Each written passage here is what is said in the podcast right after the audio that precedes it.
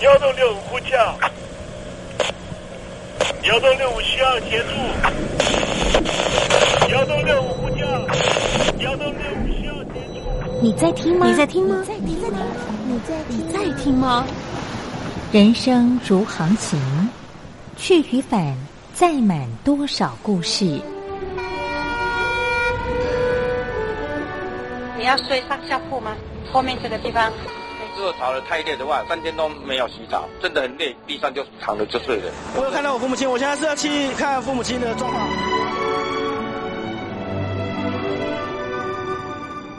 聆听故事湾，让每个故事找到属于自己的码头。我到了那儿以后，我们就往妈妈家去。我一到那边，就感觉我妈妈已经她能够活活下来都不容易，我知道。她没她没跟我讲，我也不敢问，好好苦。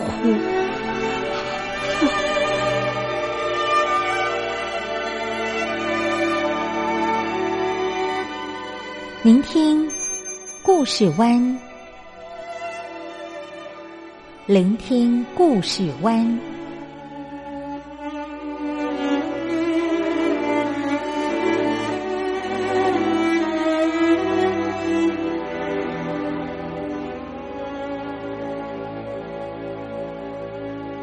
故事总有一个停泊的港湾。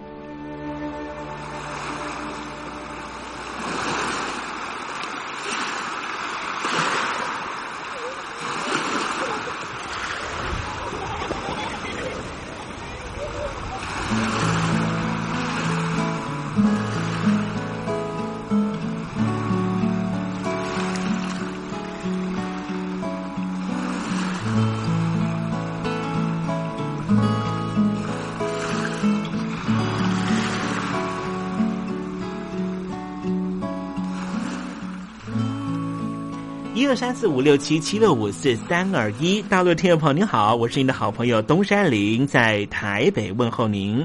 正在为您进行的栏目就是聆听故事湾，一二三四五六七七六五四三二一，全年无休，每天在空中为您服务。您在每天的凌晨三点十分，或是傍晚的六点十分，都可以在光华之声频道收听到这个栏目。聆听寰宇趋势，不用太多解释，因为聪明的你心中自有诠释。亲爱的听众朋友，我们的节目早晚各一次，听众朋友你可以选择最适宜的时间，和东山林共度这短暂的五十分钟的时光，就在光华之声的频道空中相见。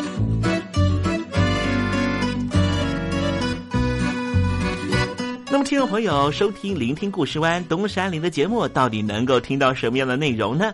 尤其啊，我们环宇全世界，焦点放到神州大陆啊，光是整个中国大陆呢，就有将近九千家不同的大大小小的电台了。我们的节目到底有什么不一样的地方呢？嗯，让东山林自吹自擂一下吧啊。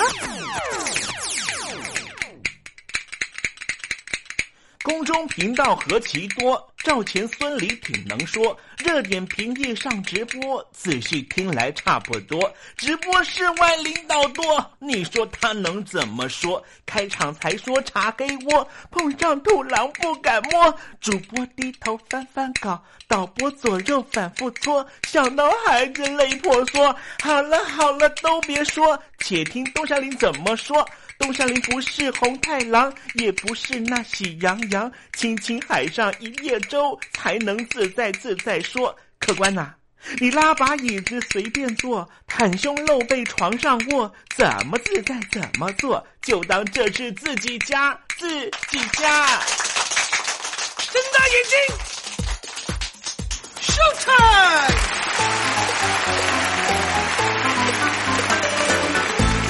time！Hello，听众朋友你好，我是你的好朋友东山林，在台北问候您。正在为您进行的栏目就是聆听故事湾啦。为什么节目的开场要这样的隆重呢？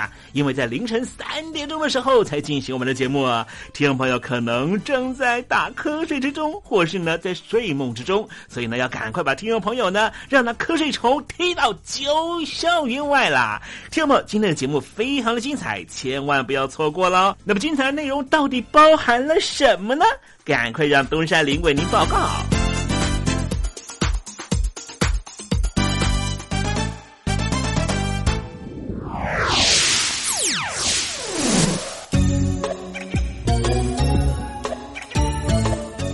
星期五，星期五，猴子去跳舞。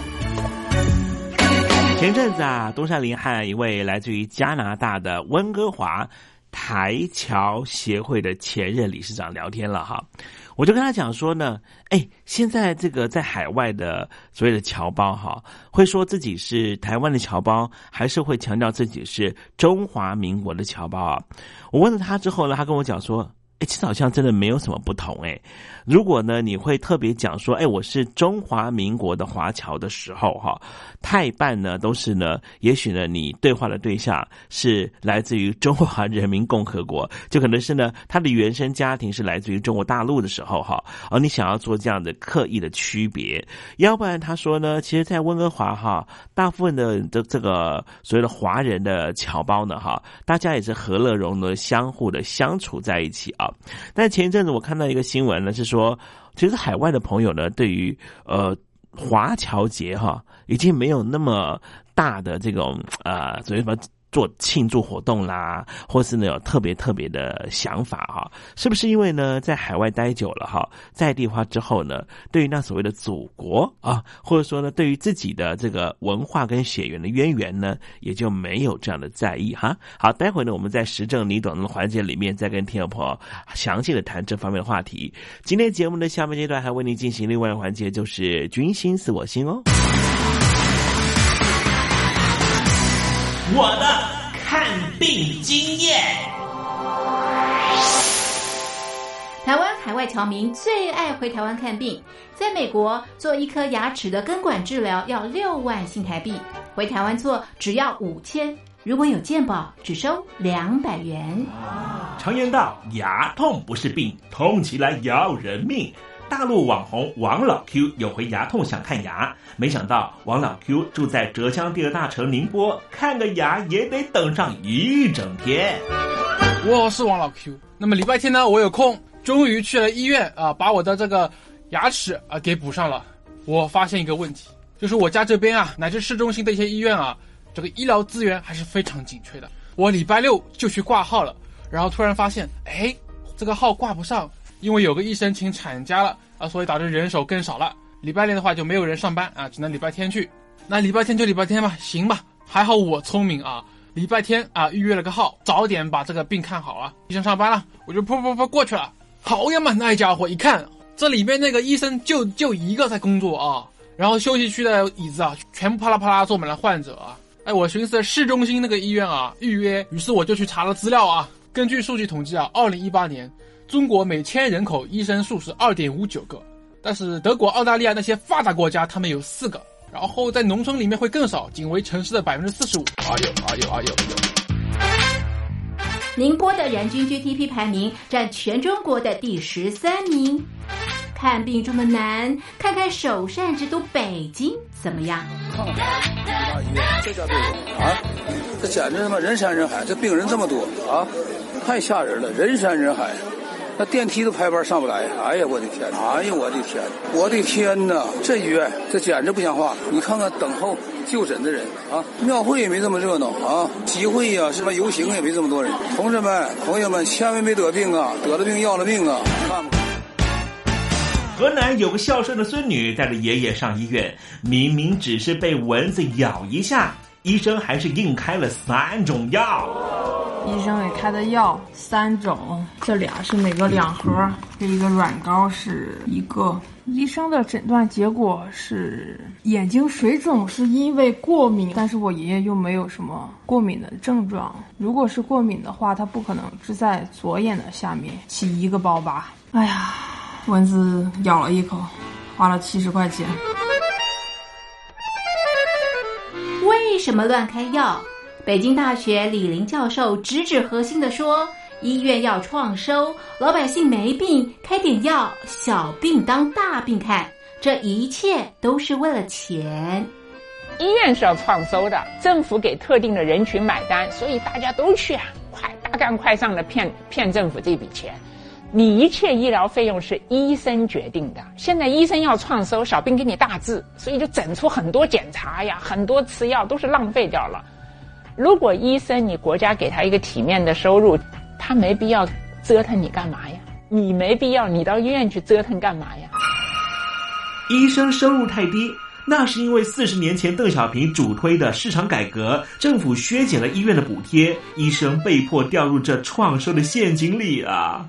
北京中央不是说健康中国二零二零吗？领导人强调，人民健康是民族昌盛和国家富强的重要标志。怎么就一个新冠状肺炎病毒就击溃了医疗系统？自由记者陈秋实从武汉带来的第一手报道。大家好，我是陈秋实。如果你到医院，你明知道你就算到了医院，你也住不了院，你也做不了检测，那你还去医院干嘛？中国以前老说我们不要关心蛋糕分的均不均匀，我们先把蛋糕做大再讨论怎么分蛋糕的问题。现在就是他妈蛋糕不够大，不够分呢。如果你是医生，有有一万几万人病人找你要做检测、要做鉴定，你手上只有一百个、几百个检测盒，你怎么分？所以就这东西不够用，很多病人就在家里面，就是跑了五六家医院，没法有检测盒，你就排吧，你排到这个检测盒，你才能确诊，你确诊了才能进医院。甚至我去的每一家医院都说床位不够，都说没有床位。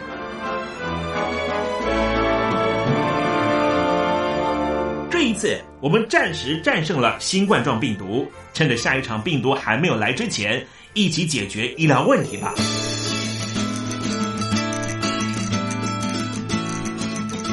告诉我你的看病经验。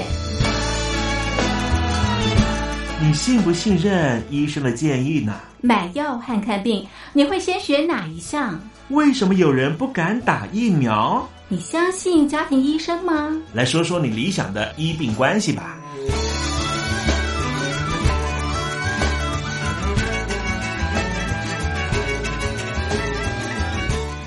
法写下来，寄到台北邮政一千七百号信箱，或是寄到 lily 三二九小老鼠 ms 四五点 highnet 点 net。我们会抽出十份可以让你穿越屏障、吸取新知的。知识接收器，让你充分感受到学海无涯、万分自由的喜悦。告诉我你的看病经验。现在，请习近平同志讲话。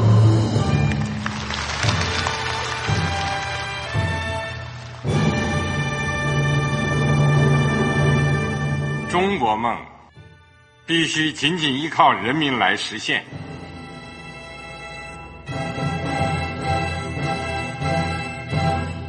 好国民得关心家事、国事、天下事。呃，谢谢发言人。我们注意到啊，现在那个外面有很多关于前中央政治局委员周永康的一些消息和报道。我不知道发言人对这个事情有没有什么可以呃透露、可以披露的？国家对于公示啊。不是什么东西都要公示的。我只能回答成这样了，你懂的。那么作为天津市来说，每年要偿还的这个公路建设的贷款量有多大？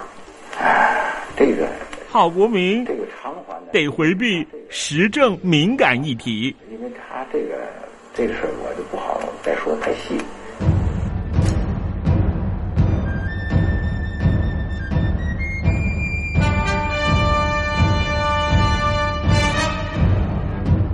我们要坚持人民当家作主，坚持人民主体地位。任何官方不宜说太细，期望您体谅的话题，尽在时政，你懂的。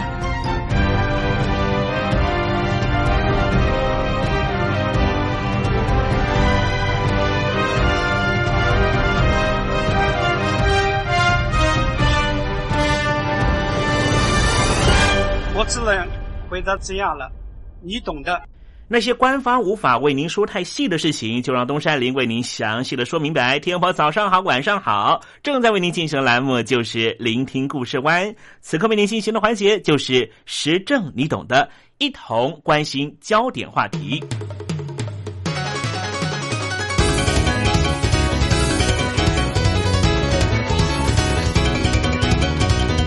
中华民国有个华侨节，时间点是十月二十一号。众所皆知，华侨节的原因呢，就是要感谢中华民国创建的过程。当时有大量的在海外的华人投入革命事业。事实上呢，十月二十一号这华侨节呢，它定定的时间呢是在一九五二年。一九五二年的十月二十一号，当时才刚刚退守到台湾的蒋介石政府，为了捍卫。正统中国的地位，所以召开了首次全球侨务会议。当时海内外的侨胞有三百零七人与会。会议一连开了七天，因为国父孙中山先生当时靠的就是海外的侨胞的力量，才推翻了满清政府。而且海外华侨华人当时也支援抗日战争，因此蒋介石为了感念侨胞的爱国热忱。特别发布命令，把会议的第一天定为华侨节。华侨节的意涵就在于，因为正统中国不能够由蒋介石政府自己说了算，必须获得够资格的人或是群体证明和认可。因此，对蒋介石政府而言，拥有流着中国人的血的海外华人就是最佳的保证人。因此。必须从民族主义的情绪去争取海外华人的认同，而对于多数台湾人来说，华侨节早就是一个非常陌生的节日。毕竟，对于中国的认同感不像过去，因此更不会在乎什么正统中国的说法。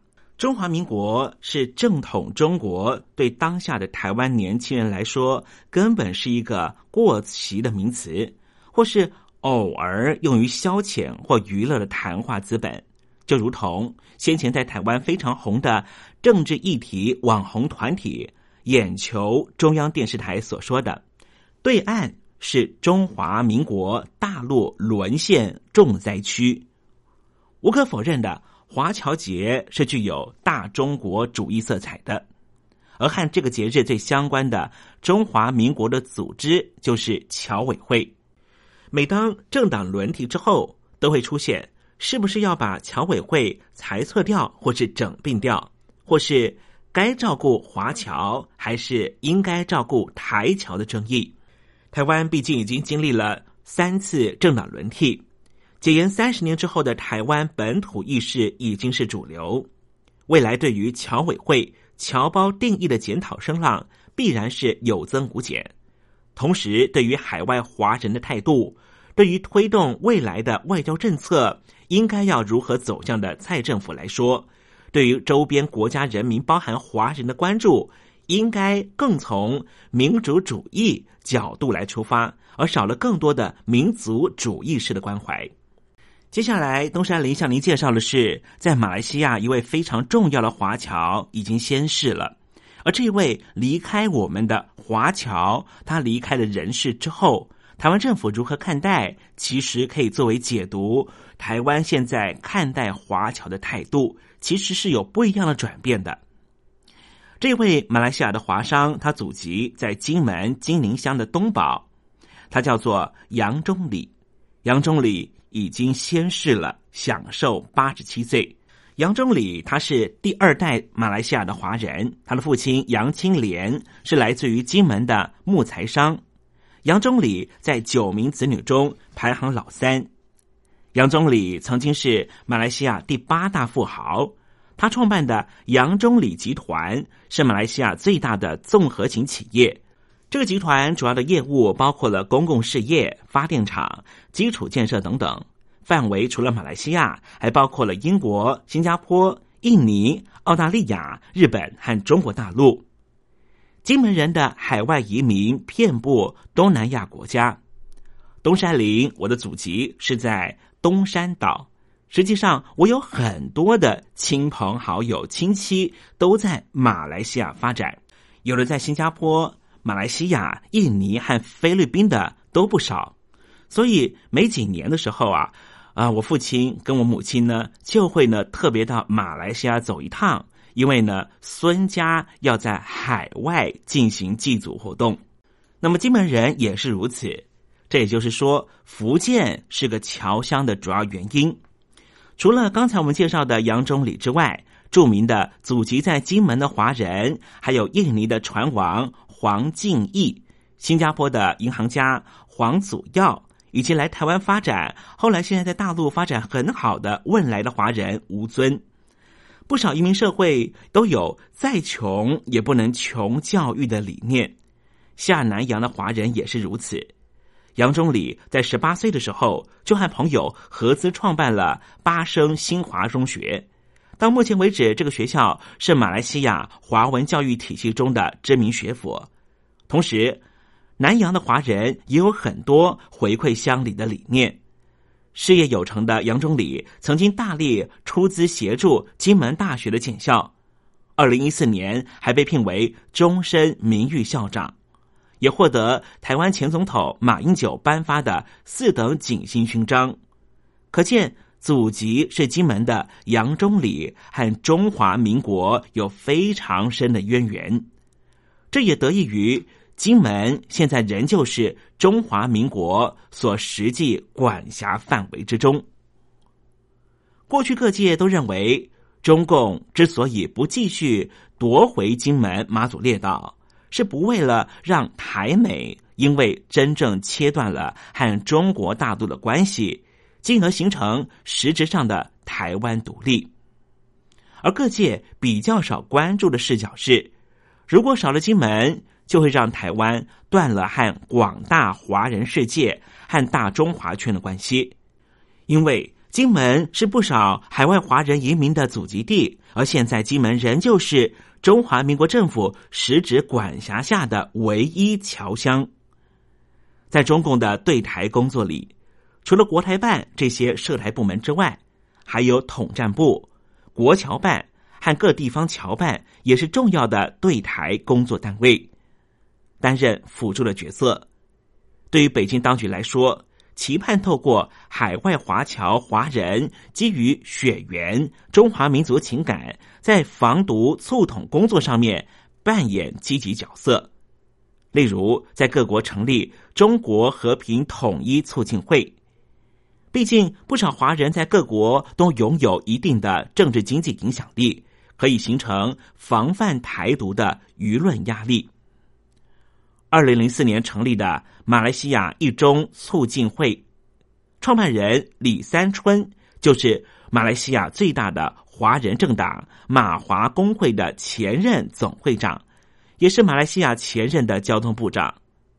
李三春接受香港《亚洲周刊》采访的时候说：“一中促进会并非是要干预他国内政，当然，他所指的他国指的就是台湾。”他说：“举凡是对于中国有情感的海外华人，如果看到台湾搞独立，必然会反对。”他也说：“这是符合大马政府的一中政策。”李三春会这样讲，主要的原因他是马来西亚重要的政党马华工会的成员之一，在一个相对封闭的马来西亚，马华工会要继续生存。当然，必须要讲马来西亚政府所同意的话。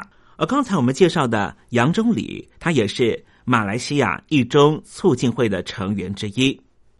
先前，马来西亚的重要华侨杨忠礼先逝，在台湾主流媒体里面只有少数关注，其他的媒体不太关心。这除了反映金门是台湾的边陲这个原因。还有当下的台湾官方和社会不再如从前强调自身是正统中国，而蔡英文政府对于中华民族主义的热情也比不上先前的马英九政府。如果说民进党政府未来长期执政，各界一定会持续关注未来台湾侨委会的去留。而仍旧深深相看在台湾行政院组织架构里的侨委会，或许会在强调台湾主体性的浪潮之下，持续面对存废的质疑。但是，因为金门仍旧由中华民国政府所实质管辖，对于金门还有海外华人的乡亲关系这方面的业务，使得侨委会的存在仍旧有它的必要性。再加上。海外的侨胞不光是从金门出去的，一九四九年之后，一九七零年之后，都有大量的台湾本岛的台湾人到海外发展，这也使得侨委会存在仍旧是有它的价值。不过，侨委会自身除了面对内部台湾社会的国族认同变迁，也要面对外部的华人社会自身的国族认同变迁。例如，侨委会为了尊重侨生的国族认同，把过去一贯称为的侨生也改变一种形式，称华生也可以。这就是一个非常明显的例子。海外华人对于中国的认同情感，就必然有中心和边陲的存在。而过去国民党政府是自身为海外华侨的中心。那在东南亚的华侨就是处于边陲的南洋，然而南洋和华侨一词虽然是约定俗成的称谓，但是难免仍旧有中原为中心的意涵。当然，这是有历史脉络的，因为中华民国在一九一二年正式成立之后。当时在海外的华人所居住的马来西亚，都仍旧是没有独立的国家。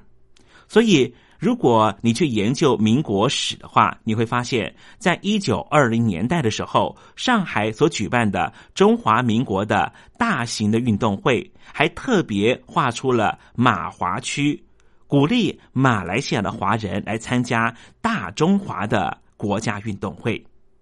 不过现在时代已经不同了，因为各东南亚国家都是主权独立的国家。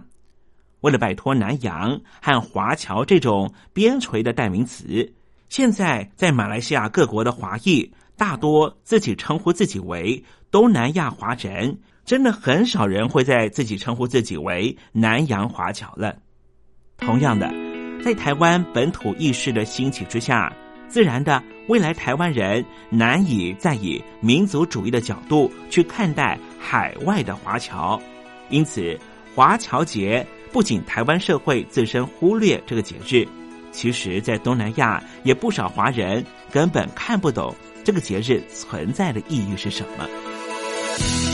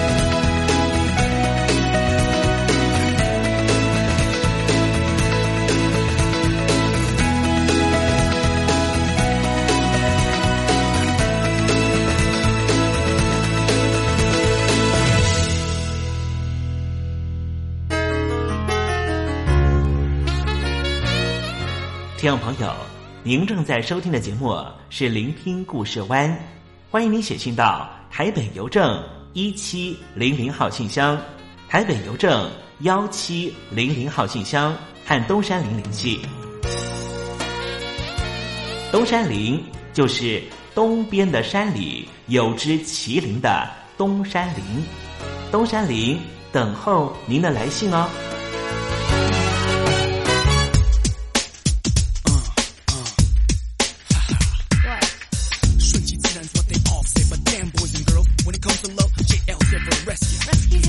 Everybody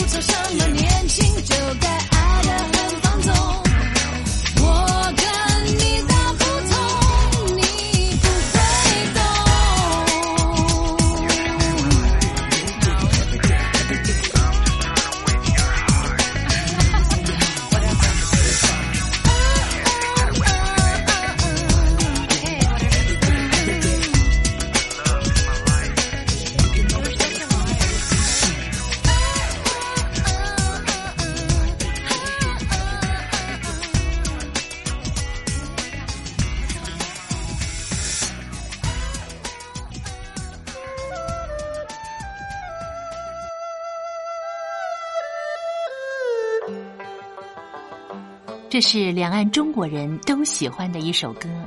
小城故事多，充满喜和乐。如果主持人播错了速度，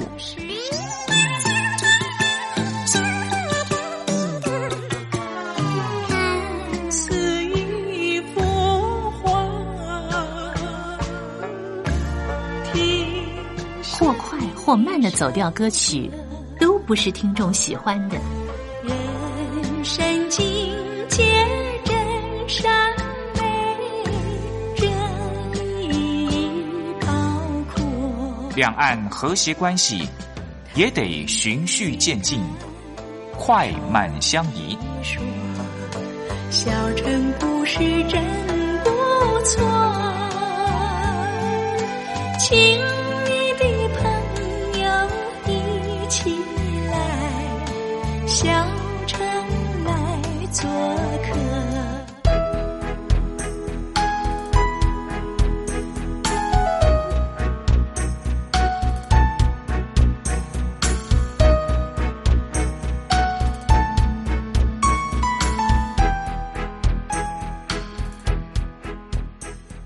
生活中少不了知性的真，生活中少不了理性的善，生活中也少不了感性的美。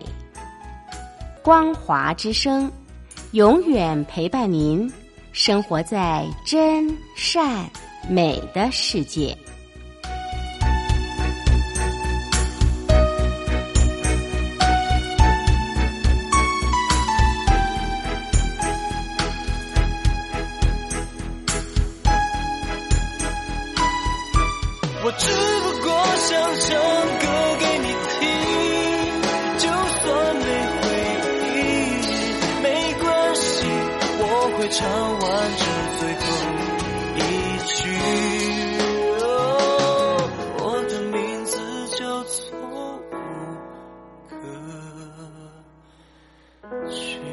Hello，大陆的听众朋友，你好，没错，我就是吴克群。不管你现在在做什么，不管你现在在哪里，吴克群和光华之声在台北问候你。我只不过想唱歌给你听，用尽我全力，一首歌。这里是光华之声。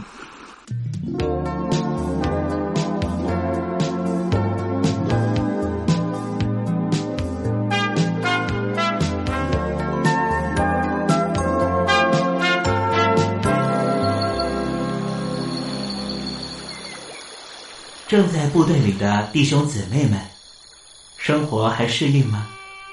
吃的还习惯吗？有家乡味儿吗？夜里爬得起身吗？床好不好睡呢？脱下军装，卸下盔甲，你还记得你自己吗？就让东山林陪你走过这几番寒暑吧，多少青因为军心自我心。黄昏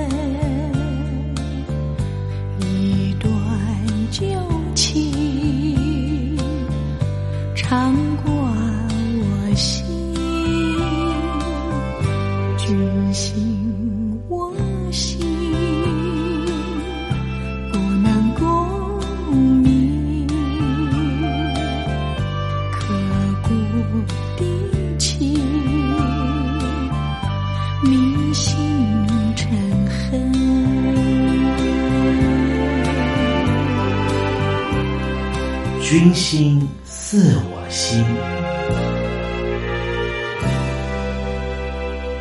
在一个团体里面，无论是在部队里、解放军里面，或是在一般的公司行号、企业组织里面，最害怕的事情是什么呢？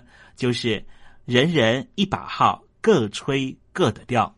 今天东山林跟听众朋友谈谈团结的故事。我先说个寓言故事好了。小猴、小熊和袋鼠是三个好朋友，他们住在一片美丽的大森林里面。森林旁边有一条弯弯的小河，小河对面有一棵茂密的苹果树。到了每年秋季，苹果树就会结出又大又红的大苹果。小猴、小熊和袋鼠都想要摘苹果，可是他们都够不到。小猴又是爬树又是爬杆，可是就是过不了小河。小熊不会爬树又不会跳，也没有办法摘到苹果。袋鼠使劲的跳啊跳，可是就是跳不到苹果树那么高。怎么办呢？他们决定一起想办法。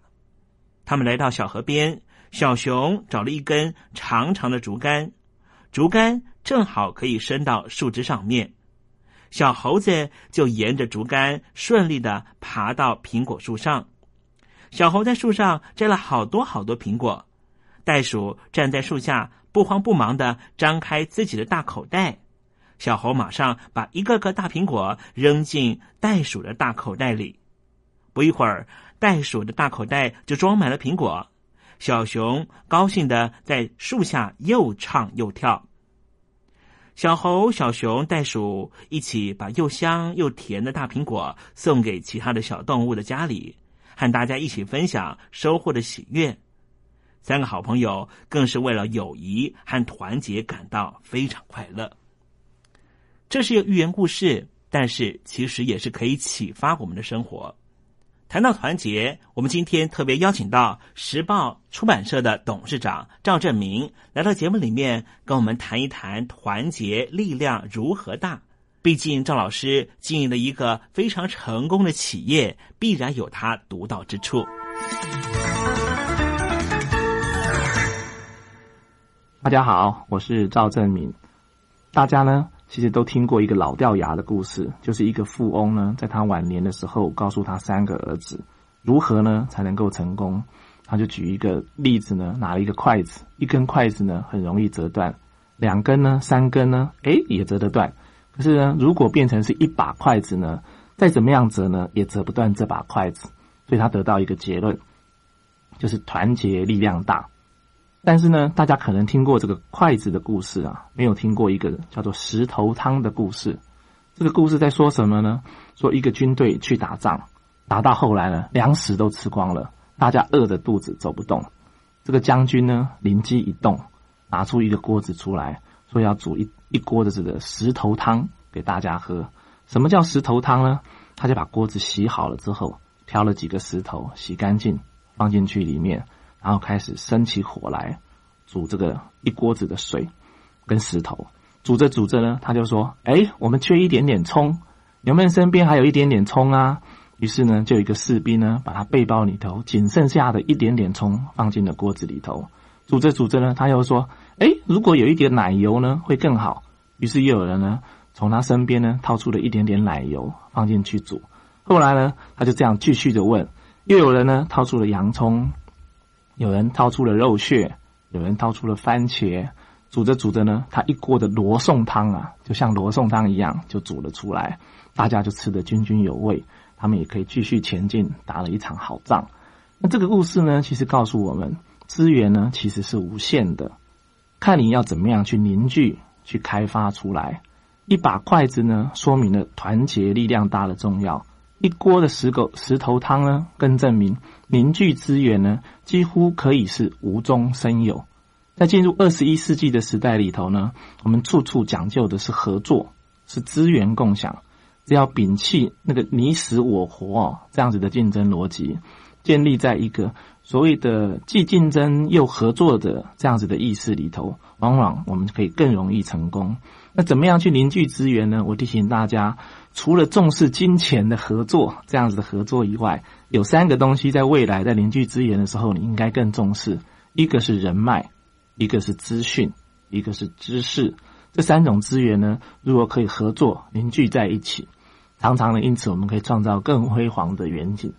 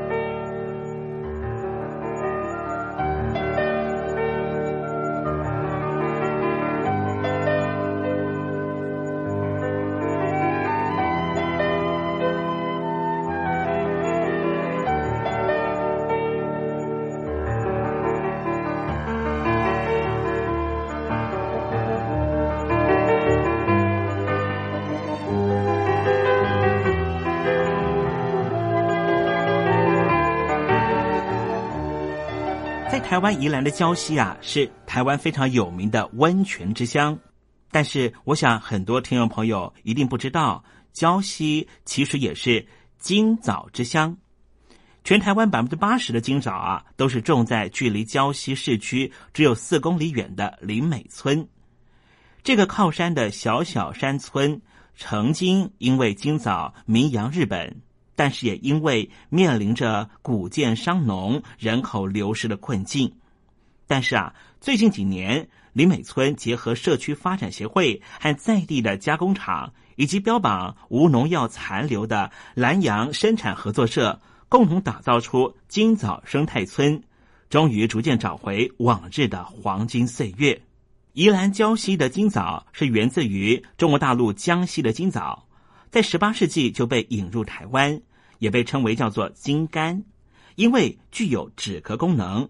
在日据时代，曾经做成金枣糕远征东瀛，还多次在日本博览会里面得奖，可以说是最早期的台湾之光。金枣喜欢又冷又凉的气候，不能有过于明显干季和高温。林本村百分之八十都是山地，而且坡势平缓。雾气和水气充足，种出来的金枣是又甜又多汁。到了一九八零年代全盛时期，李美村里面三分之二以上土地都是种植金枣。二十几年前，台湾的金枣一度外销到日本，身价也是跟着水涨船高。当时一公顷的收益可以高达一百五十万，成为名副其实的黄金。但是好景不长。几十年前，在大规模抢种和中国大陆市场低价竞争的情况下，金枣价格一落千丈，一公斤收购价不到十块，黄金梦碎。为了生计，当地很多人都到外面打工。当时的金枣农田根本就没有办法继续营运下去。但是危机就是转机，在一九九六年，台湾的农委会和省农林厅的补助之下。林美社区决定新建自己的加工厂，九十二个金枣农以认股的方式共同出资，以自产自制自销的方式自己当股东，避免收购商联合压低价钱。虽然目前一年收购的量大概只有两百吨，但是维持一公斤在十六块左右，至少不用担心销不出去。在人助自助的情况之下。各种力量开始汇流，随着越来越多观光客和中国大陆金枣加工品的威胁，林美社区也渐渐开始推广金枣鲜吃的概念。金枣干一斤只能卖九块钱，但是生鲜的三斤却可以卖到一百块。因此，社区极力推动分级，让卖相好、品质好的金枣可以直接进到消费者的嘴巴里，钱也直接进到农民的口袋。从自制、自产、自销的加工厂，到社区发展协会的行销推广，再到有机鲜食市场，林美社区重现了黄金岁月的脚步，越来越稳健。林美村的故事也是一个团结力量大的故事，你说是不是呢？